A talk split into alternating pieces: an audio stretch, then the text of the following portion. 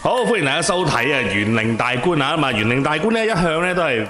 講下啲鬼靈精怪嘢啊，又講下一啲人性啊，啊一啲心靈上嘅嘢嘅。咁但係今個月咧，我相信如果我真係又講鬼嘅話咧，我哋我相信你都就算我肯講，你都唔係好想聽㗎啦。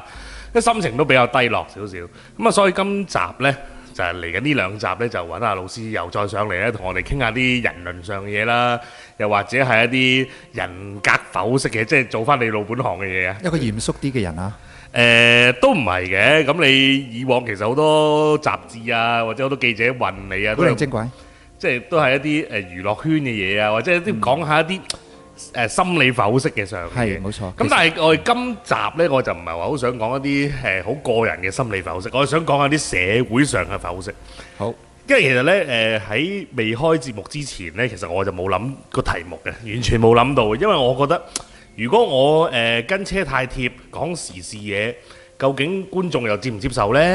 咁如果我話我唔講時事嘢，又好似有點兒那個喎，好似你係咪究竟係咪香港人嚟嘅呢？呢、個係咪真係香誒俾誒呃粵語群眾聽嘅節目呢？咁樣？咁所以呢，我又誒、呃衡量過啦。咁不如講下香港人近排發生咗呢呢個反送中條例嘅呢個發酵咗咁耐啊，個幾兩個月嘅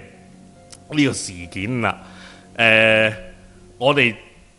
用香港人嘅角度點樣睇？即係香港人未來啊，如何自處呢？老師，係其實咧，呢個問題咧，要追溯翻百幾年前，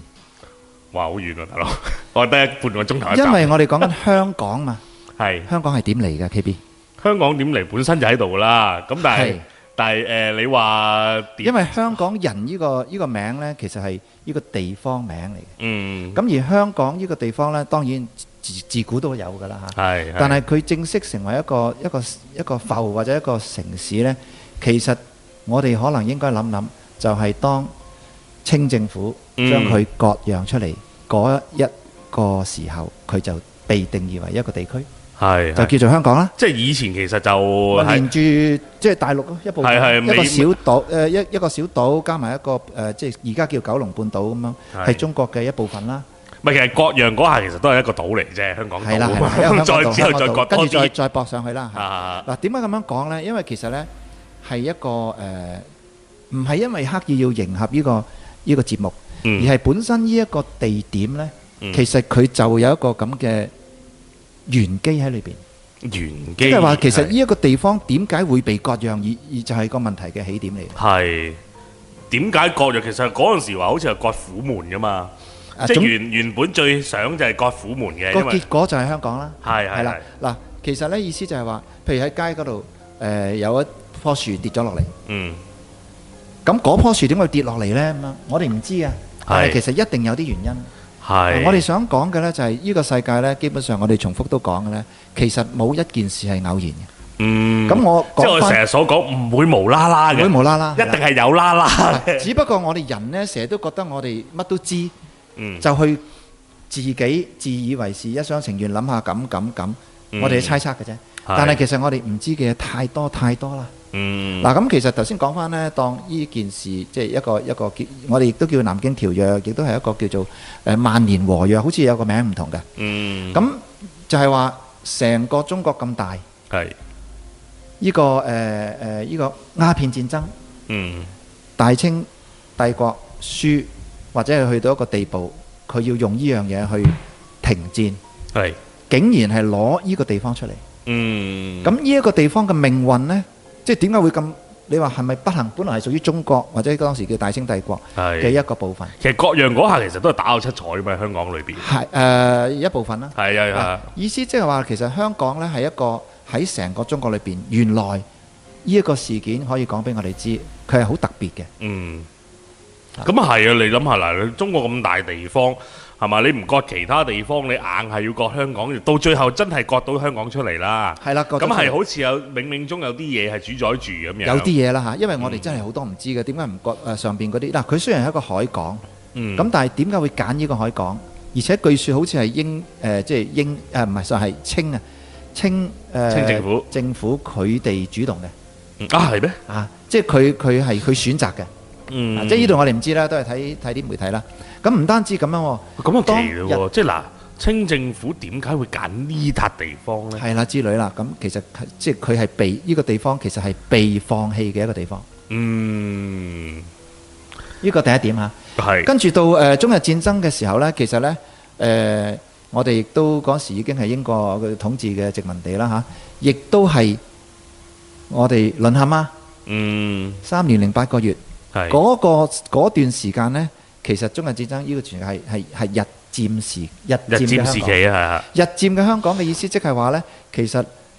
呃、當時嘅英政府基本上已經投降，唔嗯，屬於佢噶啦。係啊係啊。咁而只不過嗰陣係時呢，係啲地名都改晒係㗎啊嘛，只不過嗰段時間啲街道啊又唔知似乎咩係啦。咩超和道啊，類似嗰啲啦嚇。係有啲典故要去考究啊嘅，即係等於台灣都有幾十年喺嗰段，即係一啲一啲轉變。嗯，咁而誒嗰段時間呢，其實已經屬於日本，係又逆手咯喎，即係轉手啦，第二手啦。嗯嗱，即使只係短時間都好啦，依個小地方呢，又變咗第二個係亦都主第啦二，個主人啦。係係，當然，深尾又翻翻嚟誒英英國誒嘅管治，咁又係後話啦嚇。呢度嗯，即係話呢個地方呢，先後一次英，即係由清到英，跟住由英到日。嗯又翻翻嚟，好啦，而家九七咁啊，回歸咗啦，叫做係，但成件事係係清到英到日再英再中 啦，係啦。但係到今 日，三個好好複即雜，使到今日，係其實我哋一路講緊嘅依個歷史就係歷史，佢係唔會改變，係即係話佢有一嗯個有咁嘅會會有俾人扭曲，但係佢係會本改變，佢會發展，佢一路變，但係過去咗嘅事實係事實嚟嘅。嗯咁我哋其實誒頭先都講，我哋智慧好低嘅啫。嗯人嘅睇到嘅嘢好細嘅，因為我哋講嚟講去，人嘅可視光線咁窄，可聽嘅聲音咁少，我哋其實真正嘅世界好好遼闊。嗯咁啊，我哋唔需要講咁多嗰啲誒誒天啊地啊嗰啲啦嚇。嗯但係意思就係香港呢個地方係好獨特，而且嚟到香港嘅人其實都叫做香港人，嗯，所以我哋有唔同嘅國籍啦，又即係中國裏邊唔同嘅省份都嚟，嚟到就會變成香港人。係。啊，依個首先我亦都要唔清。係我嗱呢個我有啲商榷啦，即係嚇，即係究竟嚟到係咪就係等同於香港人呢？嗱，誒，我覺得咁樣好嘅，你肯唔肯學佢嘅語言，嗯同埋文化，即係你可能可能你有佢嘅語，你學到佢語言，但係你唔肯學佢文化，嗱，佢冇又錯啦，我正正想提出呢樣嘢嘅，其實一個地域嘅呢，其實佢係一個我哋叫做誒多民族啦，嗯或者係叫做多語言啦、多宗教啦。咁本來香港呢，當然係係係係屬於中國嘅一部分咁講嘅咧，嗯應該係好中國嘅。係咁但係呢，頭先講我哋有一段時間俾誒英國嘅一啲管治，嗯但日本嗰段時間太短啦。如果唔係好似台灣咁樣，仲有好多嗰個年代嘅人，佢識講日文，嗯或者佢對嗰個文化呢係好參好投入、好好好欣賞嘅。嗯啊，咁而家呢，就係話，我哋香港由呢個英文化，即係英殖文化，到變翻中國文化，其實呢度有個交接啊！係一路我而家前提講講講，就係講緊佢嘅歷史，講緊啊 KB 而家我哋去思考嘅，其實什麼是香港，嗯什麼是香港人，什麼是香港文化？係咁我哋講緊即係係我離如何題啦如老何師自向處喎，係嘛？係。係咪如何 自處啊？我成日都覺得啦，老師離題，唔係得，唔係唔係唔係你離題，我離題，你一路都係向住條直線咯，其我實就哋如何自處啊嘛？係所謂我哋，我哋要知道呢，譬如我，我要急今日坐喺度。阿啊 KB，如果你揾咗一位印度人嚟到，嗯我係香港人嚟㗎，係幾叻啊！記者又有乜嘢都有嘅，完全講緊 Cantonese 嗯粵語。咁當然啦，我哋意思就係話呢，其實香港嘅文化呢係複雜，我哋保留到相當多嘅誒、呃、嶺南文化，即係嗯粵粵語啊，或者係我哋嘅誒誒思想啊、行為習慣都係好。咁而比較北方少少嘅文化，其實過去呢一段時間係係冇乜嘅。咁而且本身香港都係南方土地，係係啦。係咁誒就加咗頭先講英文化，係即係英聯邦嘅文化。啊，日頭先講日本嘅文化，唔唔未必有啦嚇。誒，即係眨下即係應該眼，都冇乜㗎啦，眨應該下眼清晒三年零八個月就冇咗啦。咁啊咁但係仲有一樣嘢就係，因為我哋嘅呢個殖民地歷史呢，係令到我哋係一個叫做一個海港呢，佢開放自由貿易。嗯咁有好多唔同嘅國家嚟，咁嗰個中間語言的確就係英語，係而中間嘅文化的確就係一種國際文化。嗯咁所以如果你要堅持自己嘅某一啲嘢太強太濃嘅話呢，你呢個國際小都會呢，其實係做唔到嘅。即係點你解咁講咧？嗱，你要你要融合唔同文化嘛，嗯咁你咪要開放接受到呢啲唔同嘅誒民族啦、文化啦、宗教啦係等等噶嘛。嗯如果你堅持自己嘅一啲嘢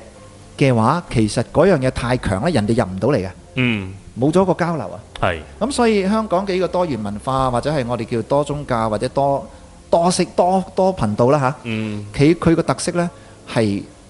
到而家都係嘅。嗯都係要保，都係佢嘅特色同埋誒應該都要保護，否則佢嘅特色就會冇咗。係啊，即係當你如果全部都統一晒着同一隻色嘅衫，或者就全部都係統一晒發誒，揮唔到香港佢嗰個角色地位同埋頭先講佢嘅優勢，嗯係呢個前提嚟嘅，嗯即係個歷史衍生嘅前提。係咁所以呢，喺我哋誒、呃即係思考，因為我嘅背景其實就係講緊其實道家道醫學係乜嘢嚟嘅呢？就係、求生嘅學問。嗯咁即係話呢，其實本身呢，香港呢個地方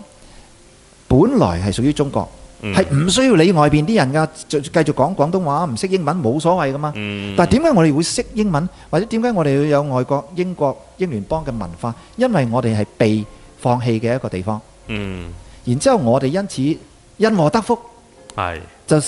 接觸到呢啲外來文化啦。嚇，比起我哋周邊嘅嗱，澳門有澳門嘅嘅嘅一個誒歷史啦佢又另外一樣嘢嚟佢又喎，有意識形態又佢又係有唔呢個同誒葡萄牙啦、什麼嗰啲啦啊嗯嚇，咁所以呢，佢又有學到佢哋啲嘢。係但係我哋又冇葡萄牙咯，冇歐盟咯嗯喎，我哋係英國啫喎。嗯啊，而家英國又要脱歐咯喎，咁啊，啊即係呢度有少少係嘛？我哋未曾可以理解嘅，又係玄機，我哋唔知字先。嗯咁但係意思即係話呢，點樣去求生呢？就係要睇到翻呢個地點嘅特質。係咁而咩叫求生啊？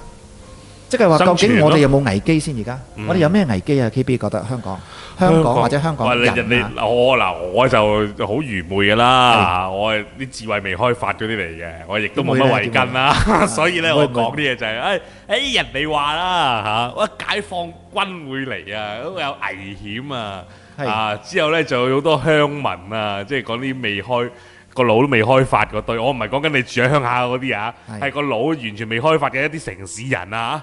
係會可能會又指住你嚟鬧啊，又可能會喐手啊咁樣。近近排都好多呢啲咁嘅影片出咗嚟啦嚇，啊，只不過係貼張面帽紙喺幅牆上面，之後就有啲人走嚟嚼你一鑊嘅，咁即係係好好危險啊！即係嗱，仲有一樣嘢就係嗱，而家呢就其實係喺呢個七二七呢個元朗遊行之前啦嘅前夕嚟嘅，而家錄緊呢一呢一集啊。嗱，誒、我想講嘅就係、喺前嗰排，即係呢個白衣人就無差別啊我我嘅，都係喎，啊我都係而家 無差別嘅一個一個攻擊事件啦，我哋叫係恐襲嘅，其實真係可以可以即係定完全其實應該係被定義為恐襲。係定義為恐襲嚟嘅，即係你你做你恐襲完之後，第二日係冇人嘅元朗。係係即係你你對上一次成個成個城市唔敢出街嚇，驚、會受傷嘅時候係幾時呢？就係、六七暴動啦嚇。咁、但係而家哇我你哇香港文明社會高樓大廈係林立係嘛，人各式人種都有，各式語言都有嘅時候，都可以成為咁樣嘅一個死城，其實係好一個其實好恐怖啊，好恐怖啊！我好恐怖覺得真係。非常恐怖係。即係我由出世到而家，我都好 power 自己個香港人好安全。即係係你你同人哋講誒香港有咩好？我第一時間係諗緊安全，真係好安全諗，冇乜天災啦，又唔會地震其喎。實我好尷尬㗎，嚇，因為即係呢個事件，呢、個時候嘅事件我好尷尬就係因為你着白色衫啊。一來係啦，二嚟呢，其實我不嬲都一路推銷緊嚇，推嗯廣推銷緊中國傳統文化，都知道啦嚇。傳統文化裏邊講陰陽五行，陰陽五行，陰陽嘅學説，太極嘅概念，其實就係點樣將對立嘅嘢去和平地嗯統合變成一體。係，咁但係統合同統一係唔同，我成日都講。嗯統一呢就係我兩隻手一齊咁喐叫統一啊。咁但係統合就係我咁樣喐緊，都叫做統合。係， integration，即係可以做唔同嘢，但係我係有一個協調，有一個秩序喺裏邊，嗯係唔需要一致。哦，我咁樣叫統一，啊，全部着制服叫統一，嗯啊，你着黃嘅時候，我着藍，都可以係統合，睇下你點係樣撞色啊嘛。嗯咁所以呢，其實我尷尬就係我要推銷俾外國人，我話嗱，我哋仲有個咁嘅傳統文化係。令到一啲本來對立啊、矛盾嘅嘢，可以變成一個系統，大家和平共處、共生、共存、共榮。嗯嗯嗯，但係而家我好難推銷啊！係，因為我哋自己做唔到嘅話，你點推銷啊？即係我哋作為香港人或者中國人，我哋好好頭先你話你 proud of 什麼？我我都好好好自豪，我哋係有呢啲嘅傳統文化，係誒、中醫或者係道醫。但係當呢啲事件一路國際新聞之後呢，我哋好尷尬啊！嗯冇咗呢個優勢啊！係嗱，講翻頭先呢，即係頭先阿 K B 你講嗰個危機呢，其實我頭先嘅前言駁翻落嚟呢，就係、嗯如果香港失去咗我哋嘅呢個多元性，嗯失去咗我哋呢個自由港，或者失去咗我哋頭先講緊原來可以各自精彩，但係又要有秩序啊！即係唔係話我亂晒龍嗰種，同埋頭先講統一同統合係唔同。嗯我哋可以和而不同就係統合，但係要但係要同而不和呢，就變成統一噶咯喎。嗯嗱、呢啲嘢大家要諗諗下，其實個字眼係好關鍵。咁當然而家講緊就係頭先我話嚟到香港就會變成香港人，就係、如果佢意識到香港係要有呢個特色，係會慢慢變翻做和而不同嘅。嗯即係話各有各，你着咩色都得嘅其實，但係我哋唔會打交嘅。嗯即係印度人誒，或者係東南亞，或者係歐洲嚟到呢度，佢可以做佢嘅嘢，但係我哋有基本嘅秩序、嗯法律，所以個法律好重要。係因為如果誒、呃我哋唔同宗教喎、唔同思想喎、唔同文化喎、你你點樣去用呢啲誒我哋叫做誒誒、呃呃傳統嘅嘢去規管呢？唔得噶咯喎！嗯人哋唔會同你一齊嘅。咁所以我身邊嘅南亞嘅朋友或者識得嘅人都好啦，我見到佢哋會打招呼，又見到我有須，嗯即係有啲嘢共通。係咁啊我會打招呼，佢哋會打招呼。咁我唔會，佢唔佢唔會攬我，我都唔會攬佢。嗰啲係佢哋嘅文化啦，係嘛？嗯咁啊，見到西人，我哋咪咪講英文咯。啊，但係我唔會錫佢，佢亦都唔會錫我係㗎。阿 K B，你會唔會啊？我哦唔會 啦，女仔或者會嘅，啊據說據說加拿大或者我哋海外啲華僑、歐美嗰啲翻嚟呢，佢都喺度猶豫，我攬唔攬呢個香港女孩子，錫唔錫呢個阿嬸？即係佢哋會猶豫，係佢哋嗰邊已經變成習慣咗嘅係啦係係啦啊。咁但係我哋香港其實係有香港嘅文化。嗯係喺兩各方面之間平衡緊嗯嚇，但係佢唔係變成單一，係多元化。嗯咁呢個多元化呢，點樣去保護呢？保護唔到就冇咗香港特色，就做唔到佢呢個自由港嗯嘅一個嘅誒誒社會功能或者國際功能添。咁就係佢嘅危機之一。係咁所以呢，其實我會覺得喺道家思想什麼都好，其實八仙過海，各顯神通。嗯明明白呢個概念嘅話呢，大家同一條船，唔理你着咩色衫，唔理你講咩話，唔理你係咩思想咩宗教，究竟點樣去令到呢條船而家大風大浪都可以平安過渡去對面呢？係啦嗱，點樣平安過渡呢？就要留待下一節啦，我哋哦再翻嚟再講講具體啲講啊，因為好誒太飄渺啦，而家即係始終我哋即係坐係啊埋，同而一家條係船。大風大浪㗎。坐埋同一條船喺一個香港嘅一個小洲上面，我哋係點樣自處？係點樣可以即係心情好啲先咧？起碼係嘛？好，轉頭好翻嚟講。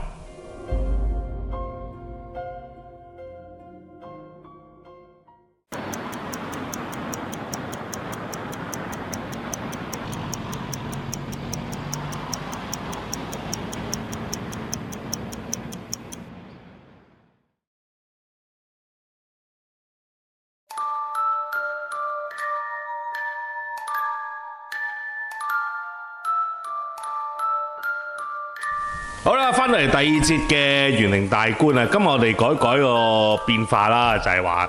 香港人如何自處啊？呢期呢，真係發生太多事啦，明天呢，就話又要遊行，即係作為一個新界人呢，聽到呢啲咁嘅事件啊，我覺得有少少蒙羞。即係而家好似分咗 A、B、C 咁樣，A 就係啊第一梯隊啊港島區啦，咁啊 B 就係九龍區啊，C 就喺新界區咁樣。新界區啊嘅就俾一啲黑黑社會啊打啦，咁之後又誒、呃、遍地開花啦咁樣，即係俾人哋講呢，即係我聽近排有啲朋友講啊，就話：，誒你哋呢啲住新界嘅，唉喐下就話打交啊，之後呢又話：，誒誒咁多黑社會啊咁樣，聽落好唔開心嘅，其實當真然係啦，其實誒邊度嘅社會，邊度嘅都係 人，黑社會，其實追求嘅呢都係和平啦、嗯安穩啦、安全啊。嗯，因為其實我哋即係人類過去嘅歷史呢，可能係喺山啊、野啊咁樣，可能有動物啊，可能有好多天災啊、什麼或者戰亂啊，其實已經係掙扎求生咗幾多誒、呃百年千年。係我哋到今時今日呢，其實係唞一口氣，因為還算係一個和平嘅地方。係。咁啊誒，而家仲世界各對地上一次打仗，香港係幾廿年前，其係實啦係啦 keep 住你再拉翻條線上去，其實係 keep 住打仗嘅係。係啊，貼住一路嘅，其實真係真係好密。而家世界其他地方地區係仍然有戰亂，嗯仍然有飛機大炮。不過前兩日尋日係嘛，又話發射誒、呃北韓啊，又發發發射什麼嘢啦咁樣。嗯，咁其嗰啲係另外一回事，即係話人類到今時今日都仍然係原來係依賴緊飛機大炮去處理問題喎。嗱、嗯當然我哋喺學校讀書就係有乜嘢嘢都好，大家係君子動口就就不不動動手手嘅。嗱、啊我我學嘅讀嘅書就係咁啊。KB 我你細我細個都係，嘛我媽都教你哋嗰啲我，任何情況下你都唔可以出手。但我其實我都諗一樣嘢啊，即係嗱，我呢就唔係一個斯文人嚟，我都唔係斯文人嚟嘅。咁但係我絕對亦都唔係一個粗人，但係我會係諗到一樣嘢，如果人哋打我，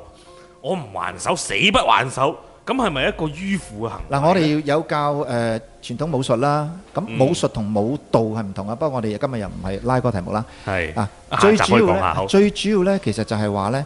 而家究竟香港發生嘅事係去到乜嘢問題、咩地步，我哋點做啊嘛？嗯，咁、我會覺得起因，如果係法律嘅話咧，點解法律界嘅人做唔到嘢嘅？呢個第一點先，第一點先。嗯法律我唔識嘅喎，其實你識啊，K B 你我唔識喎，我我哋 好多點會識呢？好多都只係聽係傳媒，但係好多專家噶嘛，理論上佢哋讀好多書，做緊嗰樣嘢，咁點解佢哋做唔到嘢嘅？嗯，係佢哋嘅角色噶嘛，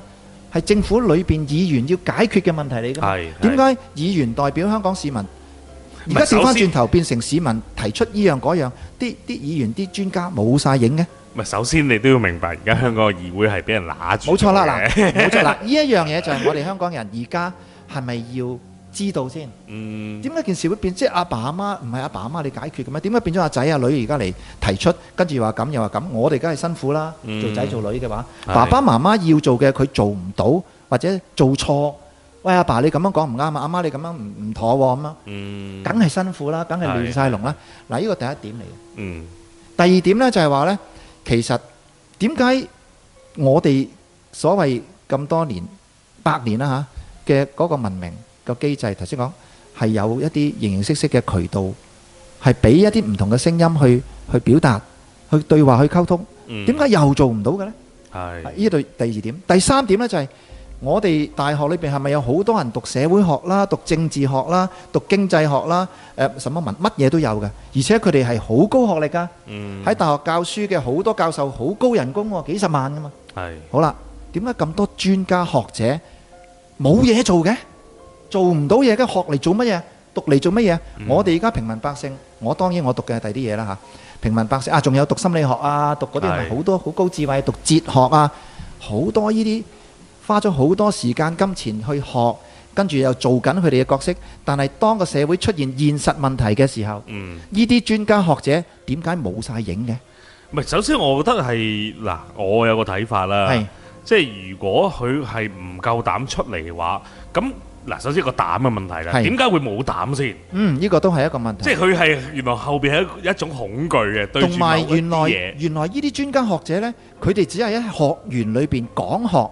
現實社會、現實生活裏邊佢哋唔參與嘅喎。嗯，呢個現實，呢個睇到我哋睇到嘅全部都。但係係當然 K B 你話佢背後係咪或者佢周圍啊？以前我喺某大學教書，我受某一啲傳媒嘅訪問，講咗一啲可能大學方面覺得對大學不利嘅嘢，我第日就要見家長。嚇，即刻的咗去見家長。佢話你點解代表學校？我我冇代表學校講嘢。佢問我喺邊度做，我咪講，嗯，跟住我咪講我嘅嘢咯。嚇嚇嚇但係我嘅嘢原來學校覺得唔高興。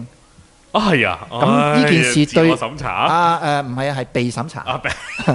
跟住呢，跟住仲同我嘅合約有關，係即係哇，我拉拉扯到咁做遠添唔啊！續約係變成一個問題。哎呀，係咁係所以呢，其實喺機當然啦，譬如我我不知不覺我自己唔識做啫。嗯其實理論上，如果你有代表性，即係譬如你係某大學或者某部門啊，頭先講，你一出嚟人哋一問你係邊度，哦，我係警隊嘅，跟住你講嘢，咁人哋就會覺得你係同佢有關啊。係你一講嘢呢，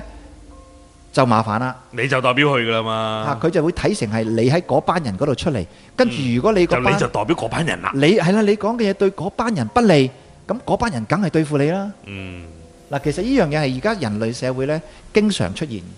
係即係話呢，你個身份角色原來人哋係分唔清你究竟代表自己啦。即使我話啊，對唔住，我而家係代表自己嗱，我喺度講嘢代表自己，嗯，我都係啊，我我都代表係啊，我都係啊，嗱你我知我好好好當然尷要嘅啦清晰。嗱，我唔代表家庭，亦都唔代表某企業，我都冇某某企業，亦都唔代表某宗教、某思想、誒某學校，乜嘢都冇，我自己嘅啫。嗱，講明先，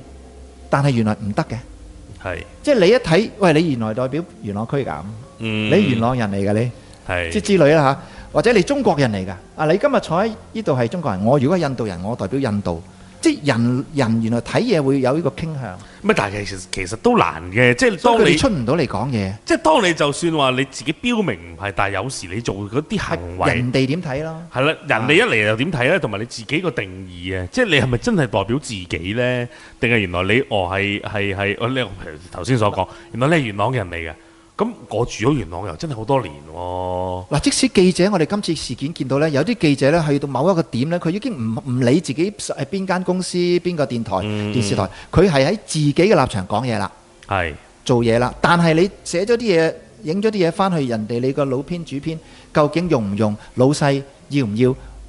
係另一回事，係冇錯，冇錯見到出嘅，唔到街見嘅可能，嗯，或者佢仲炒埋你添。係啊，或者而家講緊呢，據說有某啲屬於某啲誒派系嘅嘅嘅誒企業呢，如果俾人影到你去遊行呢，你翻去就被辭職㗎啦。嗯，我哋唔知啊，唔知。係咁其實點解原來人嗱，我哋討論呢件事就係複雜，就係而家到今時今日人類社會呢，原來你係做唔到自己嘅。嗯你永遠有身份有角色，而你孭住嘅身份角色，原來永遠就係被定義嘅。嗯咁其實呢個係我哋人類嗰個複雜嘅一種誒、呃我哋叫合作，即係話你既係自己個人，同時你就係一個某某某身份某角色軍咁樣嚇，你可能係某人黨係嚇，譬如你我嗱，到今日我我我無黨無派啊，頭先講我完全冇代表，嗯我真係個人嚟嘅啫，KB 你都係。嗯嗯我所以可以喺度講嘢。但係如果我今日仍然係某大學嘅誒嘅講師，什麼都好呢，我未必講到嘢。嗯 聽日又見家長㗎啦。 ，OK 係咁所以呢，誒、其實所以嗱，呢一點有一啲人佢知道咗啦，嗯原來呢，最好就係做翻自己。所以佢寧願乜嘢都唔要，嗯我點可以做翻自己？咁所以呢，其實而家個社會呢，係開始進入呢種年代，我哋係叫做因為末我都睇得出，即係近排真係好多人咧係捨棄咗，即係尤其是將自己啲 pass 啊係攞晒出嚟影，即係當然你會遮咗雪、遮咗樣啊，或者遮咗名啊、遮係咗個人資料啦咁樣。但係佢哋將自己嘅身份拋棄，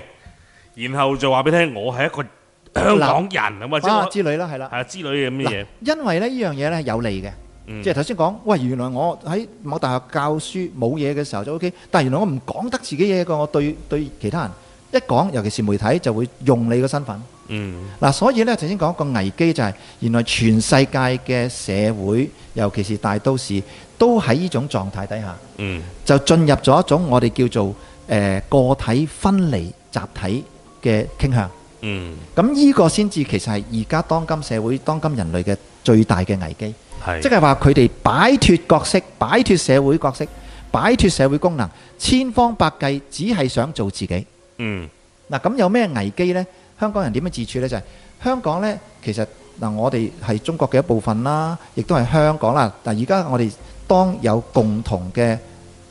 唔好話敵人啦，有嗯共同嘅危難嘅時候，我哋會團結啲嘅，嗯因為我哋叫做感覺到大家係命運共同體啊。係但係當呢、個呢啲事件一路淡化之後呢，又變翻大家完全係你有你，我有我，就各自各精彩啲廣告好多啦嘅時候，其實嗰個分頭先講嗰個分化分裂就會再次出現。係我同 KB 係冇關 係嘅，嗯嗰只誒唔使覺都都都都冇關係係係嘅，冇嘢黐埋。嗱，夫妻已經明顯啦，以前嘅夫妻呢，永結同心，而家咁講係咪有少少老土啊？嗯原來永結同心嗰個同心同心嚟做乜嘢？嗱，一來其實係本來就係唔得嘅。嗱，永結同心以前就結合喺嗰個家族裏邊，係即係譬如啊，你姓陳啊，你姓李啊咁樣，就李氏家族個族群嚟嘅。但係而家個族群已經唔存在，基本上家庭我哋叫核心家庭、核心家族家庭啦嚇。佢其實就係得爸爸媽媽同埋啲子女。嗯，咁但係而家就再核心啲，即係再分化啲，就係、子女大到咁上下，佢就走咗路，你想揾都揾唔到咯。嗯，唔聯絡你，信息又唔溝通。嗱，呢一種傾向呢，同今次呢啲事件表面上聽起上嚟冇關係，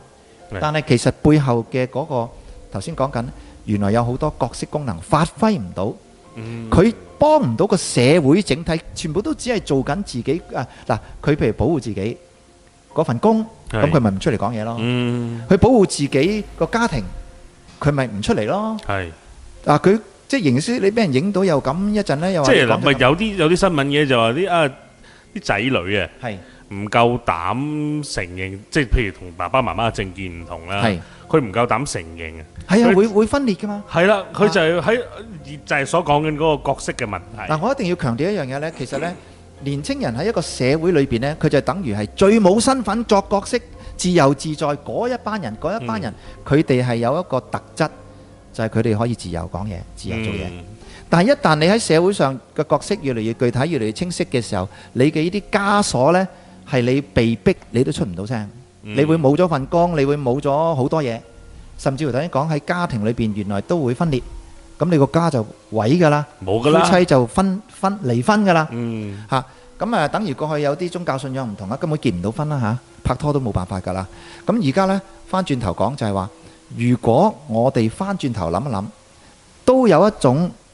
共同體嘅感覺。香港其實就係一個我嘅屋企啦，大家庭。呢只船將來去邊度，大家會唔會有多少少共識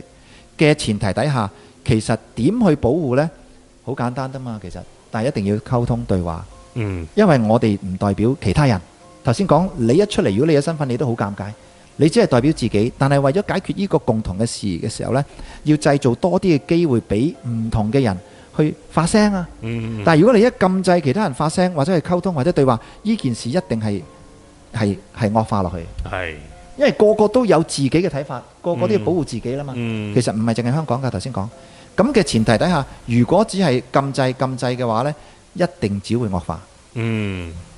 即係我哋揾一個比較簡單少少，即係其實仲有好多方法去解決啦，係。但係比較簡單少少咧就係對話溝通。呢個最基本。最基本，同埋 對上所對上兩集有所講，即係我愛你啦，我越包容你啦，我原諒你啦，一對立就冇得傾噶啦。嗱、其實全部家庭好、朋友好，你一對立冇嗰、個，我哋要一隻同一條船嗰個共識嘅話呢，一定係冇辦法改善呢個關係。嗯，咁所以即係我覺得嗱，今日我哋所得出嘅結論呢，就係、係其實除咗最簡單嘅誒、呃、溝通之外啦，就係、上兩集你同阿法海師傅所講嗰四個密密語啊，係係嗰密咒啊，真傳統文係愛化你或啊。者係夏威夷誒、呃、傳統療法啦，係啦係。啦，即係嗰你唔好即係唔好話推己及人先，即係你起碼係但係同自己講先。即係有時你你可能因為你喺角色上嘅嘢，你講唔唔可以表達出嚟，係或者你唔可以公開講，但係你都希望你哋啊係對自己原諒自己先，係要愛自己原諒自己嗯啊。有推己及人啊！係啊，到最後嗱你就推己及痛人。你覺係得啦，啊你老 師傅痛講時間真係不多啦，啊不如對唔住下集係啊下集我哋再再繼續。好，係啦，記住，即係今集我哋所講嘅溝通同埋嗰四個密咒，咩四邊四個咧？老師， 考下你，唔記得就愛你 啦。啊下集啦，下集我先講啦，好咁樣。好啦，今集咁多，下下集再見。好。